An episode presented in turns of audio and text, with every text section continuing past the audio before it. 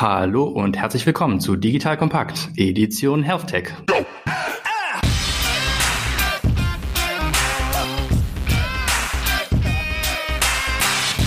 Mein Name ist Patrick Pfeffer und heute zu Gast bei mir Ilka Dekan, Head of Digital Transformation bei der AOK Plus.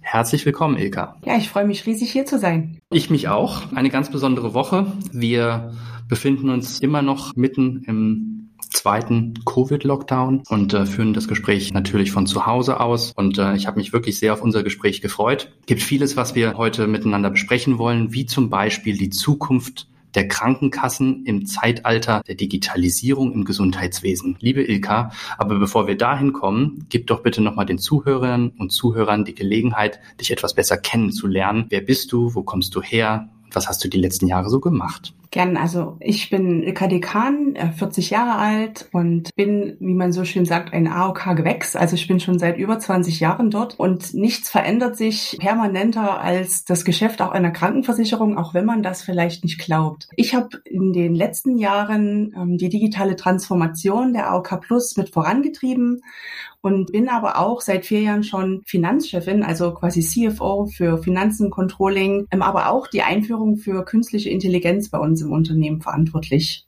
Und ja, der Weg dahin führte über die Unternehmensentwicklung, genauso auch wie über das strategische Kundenmanagement, wo wir uns dem Thema Kundenzentrierung schon sehr frühzeitig auch in unserem Unternehmen gewidmet haben. Das Thema ist insbesondere, wenn man nicht aus dem Gesundheitswesen kommt, vielen noch gar nicht so bewusst, welche Rolle da Krankenkassen in dem ganzen System auch von innovativen Geschäftsmodellen dann tatsächlich spielen. Klingt jetzt erstmal für viele, naja, was haben denn Krankenkassen in diesem Bereich tatsächlich zu tun und äh, mit zu entscheiden, was da an äh, Innovationen äh, in den nächsten Jahren rauskommen soll. Aber ganz ehrlich, es ist für mich das Natürlichste der Welt, dass ihr dort einen Platz am Tisch habt, um mitzuentscheiden, welche Geschäftsmodelle, aber auch welche medizinischen Innovationen dann letzten Endes in die Versorgung kommen. Ja, ich hatte gerade letzte Woche den Christian Weiß zu Gast von Heal Capital, wo ja sämtliche sämtliche privaten Krankenkassen einen Investmentfonds in der Größenordnung 100 Millionen Euro gemeinsam stemmen, um in innovative Geschäftsmodelle zu investieren. Also von wegen, äh, da gibt es keine Daseinsberechtigung am Tisch für Krankenkassen dort mitzureden. Dementsprechend bin ich ganz gespannt auf deine Einblicke, was ihr tagtäglich dort seht und auch wo die Reise dorthin geht. Also ein Platz am Tisch ist gut, denn wir sehen auch eine große Rolle da, die wir einnehmen können, die aber so ganz anders ist als vielleicht in der Vergangenheit. Und wir haben uns vor fünf Jahren schon mal die Frage gestellt, braucht es eigentlich in zehn Jahren noch eine Krankenversicherung wie die AOK Plus? Und spannend war an dem Tag, als wir das gemacht hatten, wir hatten kein klares und eindeutiges Ja, denn wir haben schon gesehen, da gibt es ganz neue Technologien, wo es vielleicht jemanden wie eine Krankenversicherung im Sinne von, das ist der Finanzier oder der reine Bezahler, ähm, dann eben nicht mehr braucht. Insofern haben wir uns ganz frühzeitig damit beschäftigt, wo sind eigentlich unsere Stärken, welche Kompetenzen haben wir und wie sieht denn in Zukunft so eine moderne Gesundheitswelt aus? Und das ist schon was anderes als heute. Also ich glaube dran, man kann Gesundheit nochmal neu denken und wirklich einen ganzen Schritt weitergehen als das, was heute da ist. Das ist ein bisschen so für mich auch der Vergleich, wie wenn man jetzt in das elektrische Zeitalter der Mobilität einsteigt. Muss denn ein Auto unbedingt noch äh, vier Räder und ein Lenkrad haben? Oder sollte man es vielleicht wirklich komplett neu denken und wir sind ganz schön beeinflusst durch das, was wir die letzten Jahrhunderte in diesem Bereich dann tatsächlich auch gemacht haben. Aber wie sehen denn deiner Meinung nach diese unterschiedlichen Szenarien aus? Also wir haben so Schlagwörter wie AI, wir haben so Schlagwörter wie Blockchain, andere Technologien, die auch sicherlich in euren Zukünften eine Rolle spielen können. Lass uns doch mal dieses Was wäre wenn Spiel spielen. In welche Richtung gingen da eure Gespräche? Wir haben dieses Was wäre wenn Spiel mal ganz intensiv durchgeführt und ich frage mich immer, was wäre, wenn ich beispielsweise jeden Früh eine Information bekomme, wie heute mein Gesundheitslevel aussieht und ich würde vielleicht eine Information erhalten wie ähm, 85 Prozent. Denn wer, wenn man mal ehrlich ist, ist denn eigentlich schon den ganzen Tag gesund oder auch ähm, 100 Prozent krank? Also man hat vielleicht einen Schnupfen und dann ist man schon nicht mehr 100 Prozent gesund. Und das ist das Spannende. Was wäre, wenn ich dieses Gesundheitslevel kennen würde und wenn ich dieses Gesundheitslevel positiv beeinflussen könnte, wenn beispielsweise jetzt mal was Verrücktes meine Zahnbürste meinen Speichel auswertet, ich meine Tracker-Daten, Vitaldaten in Echtzeit hätte und ganz konkrete Empfehlungen bekommen würde, was ich denn tun muss, damit mein Gesundheitslevel steigt. Und das ist was ganz anderes als ein Gesundheitswesen oder eine Gesundheitswelt, wo es alleinig darum geht, Krankheiten zu heilen, wenn sie auftreten. Da gibt es einen Begriff, der nennt sich Disease Interception. Und das bedeutet, Krankheiten erkennen, bevor sie auftreten. Und das wäre doch spannend, wenn wir das hinkriegen würden, so eine Gesundheitswelt mit allen Technologien, die es da gibt, also vorrangig AI, tatsächlich zu schaffen und so gesund zu bleiben, mal in einer ganz fernen Zukunft vielleicht. Jetzt kommt ein kleiner Werbespot. Aufgepasst! Wusstest du, dass HR-Teams heutzutage mit mehr Aufgaben denn je konfrontiert sind? In der aktuellen Studie HR Trends, die Zukunft der Personalarbeit 2024 von Sage, wurden HR-Teams aus sieben verschiedenen Ländern und über 20 Branchen befragt, um top aktuelle Insights in der Entwicklung des Personalwesens zu geben. Sage entwickelt HR-Tools und Software für dein Unternehmen, um Lohnabrechnungen, Personalmanagement, Buchhaltung und mehr zu vereinfachen. So, und die Studie von Sage zeigt unter anderem, dass ganze 91% der HR-Teams angeben, dass ihre Arbeit Arbeitsbelastung im letzten Jahr zugenommen hat, aber gleichzeitig glauben 79 Prozent der Befragten, dass Automatisierung ihre Prozesse zukünftig verbessern und Zeit sparen kann. Ebenfalls spielt auch KI eine große Rolle. Derzeit nutzen etwa ein Drittel bereits Chatbots wie ChatGPT in ihren Prozessen und circa drei Viertel der PersonalleiterInnen sind sich bereits sicher, dass KI die Arbeitsweise im HR revolutionieren wird. Du merkst, die Studie ist vollgepackt mit Statistiken, überraschenden Erkenntnissen und Tipps für HR-Führungskräfte, die vorankommen wollen und zeigt eine Momentaufnahme der sich stetig wandelnden Rolle von HR heute. Am besten schaust du dir die Studie HR-Trends, die Zukunft der Personalarbeit 2024 selbst an. Unter digitalkompakt.de slash Sage, S-A-G-E, kannst du sie dir komplett kostenlos herunterladen. Und wie immer findest du alle Infos auch auf unserer Sponsorenseite unter digitalkompakt.de slash Sponsoren. Werbung Ende. Da muss ich mal kurz reingehen, weil ich habe in meinem Freundeskreis regelmäßig die Diskussion. Früher hat man sich ja dann noch in der Kneipe beim Bier getroffen. Das macht man jetzt äh, vor der Webcam inzwischen. Aber die Diskussion gibt's nach wie vor. Stichwort 23andMe. Willst du so einen Service in Anspruch nehmen und willst du es wissen? Und bei mir kommen dann die unterschiedlichsten Antworten wie, ähm, ja, logisch, also ist doch äh, total bescheuert, wenn ich diesen Zugang zum Wissen habe, es aber nicht nutze. Das andere Extrem ist dann aber, naja, ich möchte mich nicht Teil dieser digitalen Transformation werden lassen. Das ist ein Roboter chaotisches Leben und so möchte ich einfach nicht leben, sondern ein ganzes Leben lang auf diesen Tag hinarbeiten oder hinleben, äh, an dem es mit einer Wahrscheinlichkeit von X eintreten könnte. Wie siehst denn du das persönlich? Na, ich finde, jeder sollte halt die Entscheidung für sich selber treffen können. Wenn ich das vorgeschrieben bekomme, wenn beispielsweise dann meine DNA ausgewertet wird und frei verfügbar ist, was ich so habe, was ich mal bekommen werde und wie mein Gesundheitszustand ist, ähm, das sollte jeder selber entscheiden, einfach, ob er das denn möchte und ob er das wissen möchte. Ich verstehe auch die, die es nicht wissen möchte. Wenn du aber in deinem Gesundheitsumfeld oder in deinem Familienumfeld Menschen hast, die im schwer erkranken und vielleicht doch eine Prognose hast, selber da gefährdet zu sein, dann überlegt man natürlich schon Schritte Schritte, was kann ich heute tun? Und es gibt Firmen, die sich da wirklich intensiv mit beschäftigen, wie kann ich so meinen Bio-Status an meinem Optimum halten? Das sind schon spannende Sachen. Für mich persönlich, ich würde es nutzen. Also ich gehöre zu der Fraktion, ich würde es wissen wollen und nutzen, denn ich habe ja nur das eine Leben und ähm, möchte halt meine Kinder am Ende ja auch aufwachsen sehen und so lang wie es geht meinen Bio-Status so hoch halten, dass ich deren Hochzeit miterlebe, vielleicht Enkelkinder und so weiter. Wir haben uns gerade dem Thema Zukünfte genähert und das erste Beispiel, was du angeführt hast, ist aber eigentlich jetzt schon da. Es gibt diverse digitale Spielereien, sicherlich auch durch Wearables unterstützt, wo man teilweise evidenzbasierte, teilweise aber auch nicht evidenzbasierte Unterstützungen für den Lebensalltag, für Lifestyle, Wellness, Wellbeing bekommt, bis hin zu sogar medizinisch zertifizierten Algorithmen, die dir sagen, wie jetzt dein Status beim Vorhofflimmern ist und ob es irgendeine Wahrscheinlichkeit für einen Schlaganfall gibt gibt. Also da sind wir eigentlich jetzt schon, aber trotzdem vieles von dem ist eher sehr lifestyleig. Wie seht ihr das denn und wie lässt sich das denn jetzt beziehungsweise in der nächsten Zeit auch in die Denke von einer Krankenkasse integrieren? Also wir glauben daran, dass wir ähm, eine Vernetzung erreichen müssen von all diesen Dingen. Heute sind es alles Standalone-Lösungen, also gute Lösungen zum Teil, die schon gut funktionieren das Thema Vorhofflimmern zum Beispiel. Schön wäre es doch aber, wenn jemand an unserer Seite von sich selber einen Gesundheitscoach hätte oder einen Coach hätte, den ich fragen kann, der mir Empfehlungen gibt, wo ich selber entscheiden kann, was ich dann tue, der aber genau mich als Person wahrnimmt, mich individuell und wo alle diese Variables und diese Technologien miteinander vernetzt sind. Also der mir ganz konkret an meiner Seite zur Verfügung steht und ähm, tatsächlich Dateninformationen miteinander kombiniert werden und ausgewertet werden, anstatt halt diese Einzellösungen.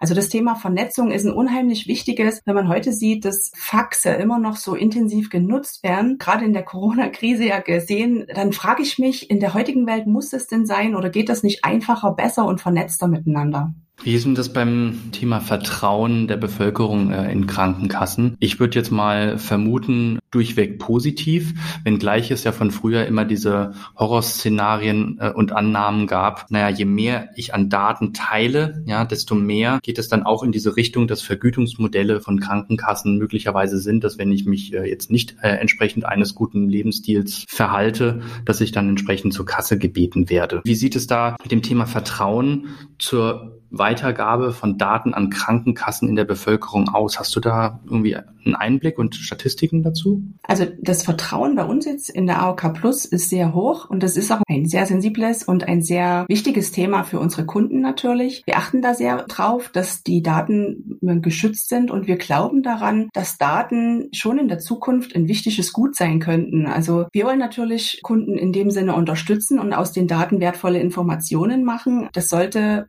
trotzdem aber der Mensch selber entscheiden. Also welche Daten gibt er wem preis?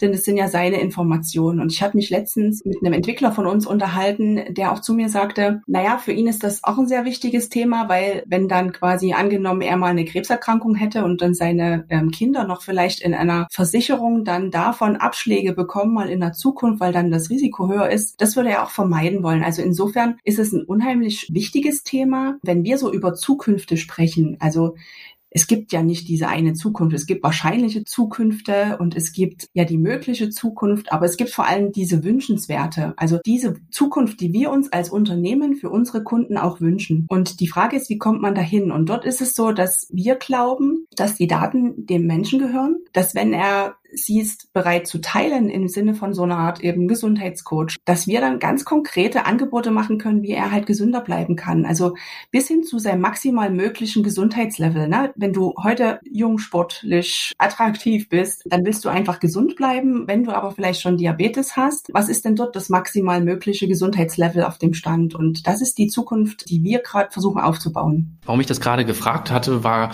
auch gar nicht mal primär jetzt um das Thema Datenschutz in der Tiefe einzusteigen, sondern ich frage mich gerade, warum nicht äh, aus Krankenkassen heraus viel mehr in Richtung Ausgründung oder Innovationsmanagement geschieht. Sprich, warum betreiben Krankenkassen nicht ihren eigenen Accelerator, um ich sag mal, neue Geschäftsmodelle in die Gesundheitsversorgung reinzubringen? Warum muss das zwingend extern erfolgen? Weißt du, warum ich das frage? Ich ähm, habe früher für die Industrie gearbeitet und die Industrie ist auch aktuell bestrebt, ja, über Accelerator und Corporate Venture Capital und Co. wirklich außerhalb der Organisation Innovation entstehen zu lassen. Innerhalb ist nochmal ein anderes Thema, ist recht schwierig, ja. Aber außerhalb ist das möglich. Wieso machen das Krankenkassen nicht? Also erstmal vorab, es gibt so einen schönen Spruch und äh, da ist wirklich ein Fünkchen Wahrheit dran. Die größte Todesursache in zehn Jahren ist der Datenschutz. Von daher, da steckt schon wirklich ein interessanter Punkt drin. Und warum wir das nicht machen, ist, weil es heute nur ein Stück zu unserer Aufgabe zählt. Also wir haben halt den Auftrag gar nicht und machen aber trotzdem einige Sachen. Also Beispielsweise sind wir seit drei Jahren Health-Partner vom SpinLab in Leipzig, was ein Accelerator ist, und arbeiten dort ganz konkret immer jedes halbe Jahr äh, mit den Gesundheitsklassen dort zusammen und bringen auch zwei Startups mit auf den Weg, um am Markt ihre DIGA oder auch manchmal sind es ganz andere Produkte, wirklich mit unseren Kunden zu testen und dann ein echtes Geschäft draus zu machen. Also das ist uns ein wichtiges Thema. Wir gehen nur den Weg ein Stück anders. Also wir unterstützen den Accelerator und versuchen dort halt unsere Kompetenzen und Expertisen einzubringen. Jetzt bist du bei der der vorherigen Antwort schon fast darauf eingegangen. Wie sieht denn dieses Zielbild oder dieses Wunschbild äh, aus eurer Sicht denn aus einer möglichen Zukunft? Unsere wünschenswerte Zukunft sieht so aus, dass wir eigentlich das Krankenkassengeschäft von heute, zumindest das, was wirklich automatisierbar ist, auch automatisiert haben. Also einen Antrag zu prüfen, ähm, das kann ähm, in der Perspektive wirklich ja neue Technologien wie künstliche Intelligenz machen. Was wir glauben ist, der Wert liegt darin, dass wir wirklich an der Seite des Menschen stehen und zwar individuell. Also das heißt eben nicht Frauen wie ich, zwei Kinder, 40, würden immer das Buch kaufen, ich überspitze es jetzt mal, sondern ähm, ganz konkret, was ist jetzt in meinem Fall der nächstbeste Schritt, um halt gesund zu bleiben und so weiter. Wir glauben dran, dass es wirklich eher dahin geht, so einen Gesundheitsassistent an der Seite zu haben.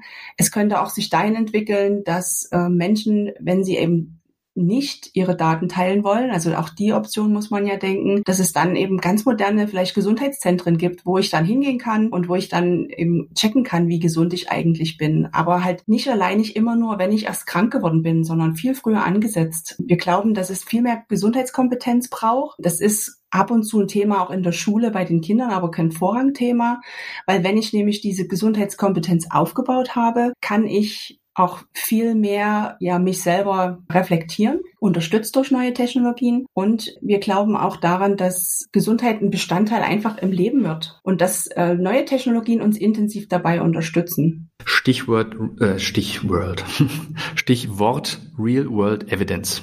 Hm? Mhm. Viele reden davon. Wir haben auch schon vorhin im Gespräch darüber gesprochen, Verfügbarkeit von Daten und auch wirklich ein integrativer Blick auf diese Daten aus unterschiedlichsten Quellen ist zum Beispiel eine Route für eine mögliche Zukunft. Wo stehen wir denn heute jetzt bei dem Thema Gesundheitsdaten? Sind wir da auf einem guten Weg und hat sich in den letzten Jahren einiges beschleunigt oder ist das für dich alles immer noch eine Rieseninsellandschaft und eine Integration?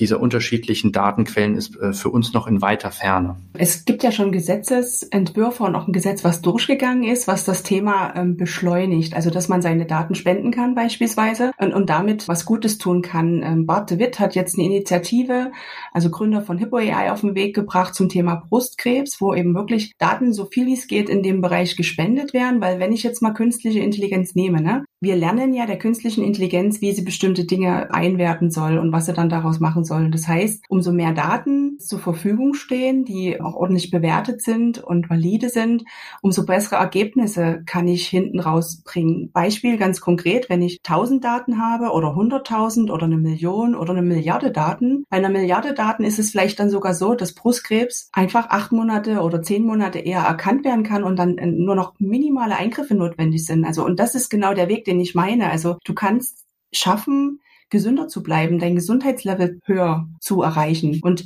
das ist das Spannende, wenn wir ähm, bereit sind, unsere Daten dort mit einzubringen, meinetwegen auch anonymisiert oder pseudonymisiert, dann denke ich, dass wenn wir das schaffen würden, einen echten Schritt nach vorn machen. Ich habe für mich so ein Zielbild einer möglichen Zukunft. Ich nenne es jetzt mal die Demokratisierung der Gesundheitsdaten. Wir haben Technologien mhm. wie Blockchain und Co. Auf der Blockchain befinden sich unsere Gesundheitsdaten, die ich schon sehr früh angefangen habe zu sammeln. Und ich bin sozusagen Herrscher über meine Daten und entscheide, welche Daten ich auch mit wem teile. Das kann ich zu Forschungszwecken tun. Das kann ich vielleicht sogar in anonymisierter Form zu kommerziellen Zwecken tun. Aber ich kann sozusagen abschnittsweise und auch indikationsweise entscheiden, das gebe ich denen zur Verfügung, das gebe ich denen zur Verfügung. Ist das eine mögliche Zukunft, die du mit mir teilst? Absolut. Also genau ähm, das ist ein Weg, den wir uns vorstellen können derjenige, die Person entscheidet, was damit passiert. Das sind ja die eigenen Daten, können halt genutzt werden, um wenn die freigegeben werden, damit tatsächlich Krankheiten viel früher erkannt werden können. Und das ist ein spannendes Modell, genau. In dem Fall wird es aber auch sicherlich spannend. Es gibt äh, immer für neue Technologien tausende von Strömungen. Und dieses mögliche Zielbild ist jetzt nicht unbedingt äh, die kommerziellste Variante aller Zielbilder. Und da ist dann natürlich die Frage, wie man überhaupt zu so einem Zielbild gelangen könnte, wo man doch weiß, wie viele Player im Markt tatsächlich für die Patientenakte der Zukunft werben. Und sobald wir dann wieder unterschiedliche Anbieter für unterschiedliche Teilprobleme haben, haben wir wieder Insellösungen, haben wir wieder kein integriertes Bild und sind eigentlich wieder da, wo wir heute sind. Also, was meinst du, wie kommen wir aus diesem Dilemma raus? Wir müssen uns wirklich einfach vernetzen. Unser Gesundheitsminister Jens Spahn ist sehr rührig im Bereich Digitalisierung, bringt eine Initiative voran und zwingt ja jetzt auch quasi die Kassen zu einer ähm, digitalen Patientenakte. Er zwingt die Kassen zum E-Rezept und natürlich nicht nur die Kassen, sondern eben auch die Krankenhäuser, ähm, die Ärzte, da wirklich reinzugehen. Und wir müssen einfach wirklich jetzt alle Stakeholder zusammenbringen, die Ärzteschaft genauso wie die Apotheken, dass wir daran an dieser Zukunft arbeiten, dass das funktionieren kann. Aber wenn man immer nur das große große Zielbild hat vor Augen, dann ähm, schafft man manchmal diese große Lösung nicht. Also bin ich ein Freund davon, klein anzufangen, manchmal einfach auszuprobieren und zu machen, statt einfach nur zu reden. Deswegen finde ich gut, dass wir jetzt äh, eine EPA haben und diese Schritte gehen. Ich glaube halt wirklich, wir müssen auch mal ausprobieren und ähm, nicht immer nur von dem großen ganzen Bild träumen,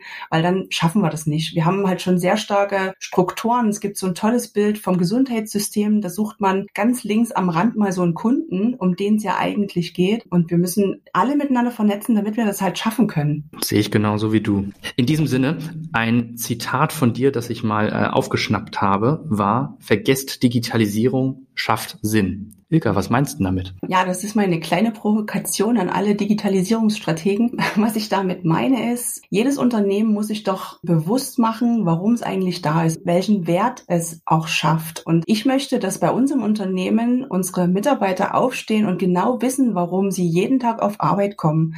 Unser Sinn ist es, ein maximal mögliches Gesundheitslevel zu erreichen für unsere Kunden. Unser Sinn ist es nicht, eine neue Technologie einzuführen, sondern wir haben ein größeres Ziel und die Digitalisierung unterstützt das. Die neuen Technologien tragen dazu bei. Wir hatten mal ein Projekt gemacht, da haben wir eben einfach neue Technologien ausprobieren wollen, aber mach das mal ohne Use Case. Also wenn du eine neue Technologie hast und dann anfängst Use Cases zu suchen, damit du das ausprobieren kannst, dann ist irgendwas, ja, ein Stück verkehrt. Also wir haben so viele Probleme, die es zu lösen gibt. Starten wir doch damit, Sinn zu stiften und das mit der Digitalisierung eben zu verbinden und diese dafür zu nutzen.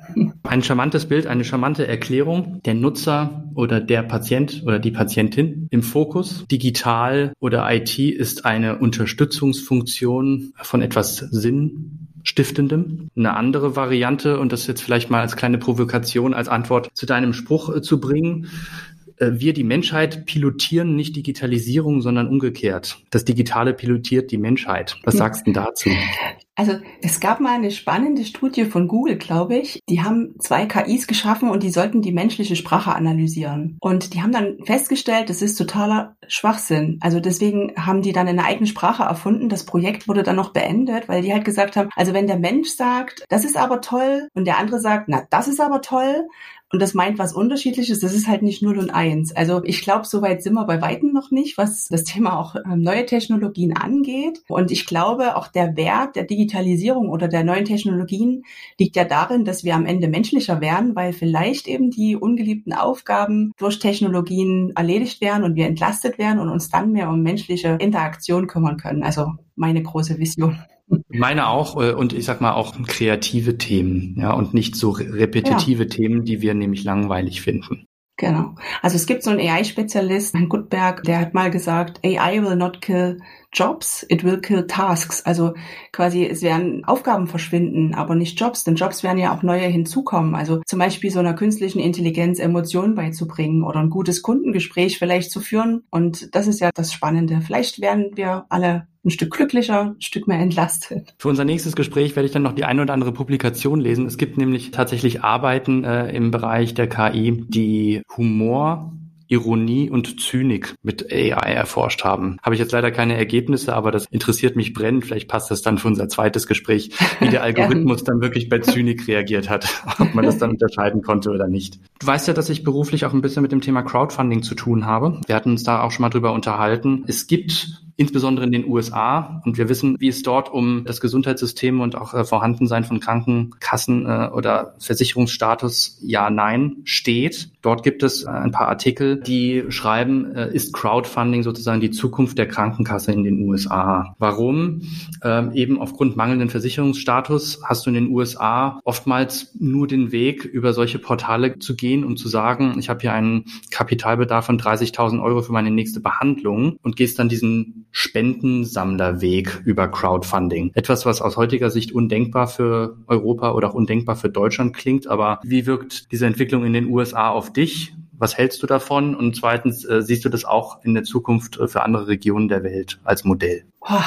Also das klingt interessant, weil es was Neues ist. Und ich finde es aber trotzdem so traurig, dass du Spenden sammeln musst, damit du halt eine Behandlung bekommst. Also das ist halt wirklich, wie du sagst, in Deutschland oder sogar in Europa auch gar nicht vorstellbar. Ich habe mich auch letztens mit einer Australierin mal unterhalten, die sagte, das, was wir hier in Deutschland haben, ist Luxus im Gesundheitswesen. Sie hat ein Beispiel gebracht, zwei Finger abgesägt und du musst dich dann entscheiden, welchen willst du behalten, weil du hast nur Geld für einen wieder annähen. Und das ist ja echt gruselig. Auf der anderen Seite finde ich spannend, wenn jemand solche neuen Wege geht und das ausprobiert. Deutsche sind eher sicherheitsliebend. Also die möchten die Sicherheit haben, wenn sie eine Versicherung haben, dass sie dann, wenn sie halt einen Leistungsfall haben, auch ja eine Unterstützung erhalten. Deswegen, ich finde es auf der einen Seite ist es ein total spannendes Thema, für mich aber echt schwierig zu übertragen, auch nach Europa oder eben auch nach Deutschland. Wobei Walmart hat in den USA vier neue Gesundheitszentren und zwar sehr zukunftsorientiert gebaut. Also Walmart, vergleichbar bei uns mit Real Kaufland oder sowas. Und vielleicht haben die ja dann in Amerika auch Erfolg damit, mit solchen Modellen. Gerade für die ärmeren Bevölkerungsschichten, die sich halt heute vielleicht dann auch trotz zwei Jobs ähm, eine Gesundheitsvorsorge nicht leisten können. Ich sage mal jetzt insbesondere in Zeiten der US-Präsidentschaftswahl, wo man sich nochmal etwas mehr in das amerikanische System einliest, war es für mich doch irgendwo ein Stück weit nachvollziehbar. Wir Europäer oder insbesondere wir Deutschen haben doch, ich sag mal, in vielen Bereichen ein gewisses Vertrauensverhältnis zum Staat und sehen es auch nicht gleich als eine sozialistische Bewegung an, wenn der Staat hier und dort eingreift. In den USA ist das, glaube ich, ohne da jemandem Unrecht tun zu wollen, glaube ich zumindest, komplett anders, dass du bei dem kleinsten Eingreifen des Staates äh, bei vielen schon die Alarmglocken angehen, so unter dem Motto, wir bewegen uns ganz stark hier auf Sozialismus zu. Und äh, dieses Crowdfunding-Thema ist für mich gerade so eine Art Umverteilung, gar nicht mal als Spende zu sehen, aber eine Umverteilung aus Volk, ohne dass der Staat dabei involviert ist. Und zu Amerika passt das, aber eben zu Europa gar nicht. Spannend ist auch, dass die Menschen, die dann spenden, also nicht nur die, die eine Spende ja in Anspruch nehmen oder die da auf der Suche sind nach jemanden, aber spannend ist, dass ja das Thema ähm, Zusammenhalt, gemeinsam Dinge angehen, also dass das dann dort im Vordergrund steht. Das ist, also ich finde es wirklich einen spannenden Punkt, mich würde wirklich interessieren, gerade die, die spenden, was deren Beweggründe sind. Also ein spannendes Thema, lohnt sich wirklich mal ein Blick. Liebe Ilka, zum Abschluss unseres Gesprächs, wir haben uns über Zukunft unterhalten, sogar über Zukünfte, also Plural. Inwieweit ist denn aktuell überhaupt die Zeit für Zukunft oder Zukünfte? Ja, Stichwort Corona. Inwieweit Gibt es denn überhaupt momentan für euch die Möglichkeit, sich um solche zukunftsträchtigen Themen zu kümmern? Also ich sag, wenn nicht jetzt, wann dann? Natürlich haben wir ganz andere Probleme als vielleicht bevor wir so eine Corona-Krise überhaupt hatten. Und auf der anderen Seite entstehen unheimliche Chancen. Also das Thema Nutzung von Telemedizin. Also jeder Zweite in Deutschland ist mittlerweile bereit, auch mal eine telemedizinische Sprechstunde zu nutzen. Auch Ärzte sind viel bereiter dazu. Also wenn du quasi musst, um deine Existenz auch zu sichern, nutzen die Menschen auf einmal. Und deswegen sage ich, wenn nicht jetzt, wann dann? Natürlich haben wir Aufgaben zu lösen. Wir müssen auch im Hier und Heute dafür sorgen, dass die Versorgung gesichert ist, dass die Menschen gesund bleiben können oder eben, wenn sie jetzt erkranken, dass denen auch geholfen wird. Und dass wir nicht so Situationen wie in anderen Ländern, wie in Italien oder sowas erleben. Aber auf der anderen Seite entsteht jetzt die Chance, die Digitalisierung voranzutreiben, die neuen Technologien auszuprobieren, denn die Menschen sagen, ja, wenn es mir halt hilft und wenn der Weg auch in Ordnung ist und die sind einfach viel bereiter, das wirklich zu nutzen und auszuprobieren. Also los geht's und weiter geht's. Und Projekte kann man genauso remote auch erledigen wie heute so ein Podcast. Ihr Lieben, habt ihr zugehört? Los geht's ist die Ansage von Ilka Dekan, Head of Digital Transformation bei der AOK Plus. Liebe Ilka, vielen, vielen Dank für das Gespräch. Ich danke dir vielmals. Danke, Patrick.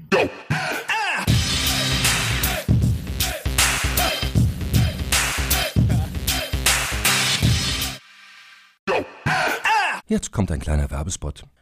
Aufgepasst! Wusstest du, dass HR-Teams heutzutage mit mehr Aufgaben denn je konfrontiert sind? In der aktuellen Studie HR Trends, die Zukunft der Personalarbeit 2024 von Sage, wurden HR-Teams aus sieben verschiedenen Ländern und über 20 Branchen befragt, um top aktuelle Insights in der Entwicklung des Personalwesens zu geben. Sage entwickelt HR-Tools und Software für dein Unternehmen, um Lohnabrechnungen, Personalmanagement, Buchhaltung und mehr zu vereinfachen. So, und die Studie von Sage zeigt unter anderem, dass ganze 91% der HR-Teams angeben, dass ihre Arbeit Arbeitsbelastung im letzten Jahr zugenommen hat, aber gleichzeitig glauben 79 Prozent der Befragten, dass Automatisierung ihre Prozesse zukünftig verbessern und Zeit sparen kann. Ebenfalls spielt auch KI eine große Rolle. Derzeit nutzen etwa ein Drittel bereits Chatbots wie ChatGPT in ihren Prozessen und circa drei Viertel der PersonalleiterInnen sind sich bereits sicher, dass KI die Arbeitsweise im HR revolutionieren wird. Du merkst, die Studie ist vollgepackt mit Statistiken, überraschenden Erkenntnissen und Tipps für HR-Führungskräfte, die vorankommen wollen und zeigt eine Momentaufnahme der sich stetig wandelnden Rolle von HR heute. Am besten schaust du dir die Studie HR-Trends, die Zukunft der Personalarbeit 2024 selbst an. Unter digitalkompakt.de slash Sage, S-A-G-E, kannst du sie dir komplett kostenlos herunterladen. Und wie immer findest du alle Infos auch auf unserer Sponsorenseite unter digitalkompakt.de slash Sponsoren. Werbung Ende.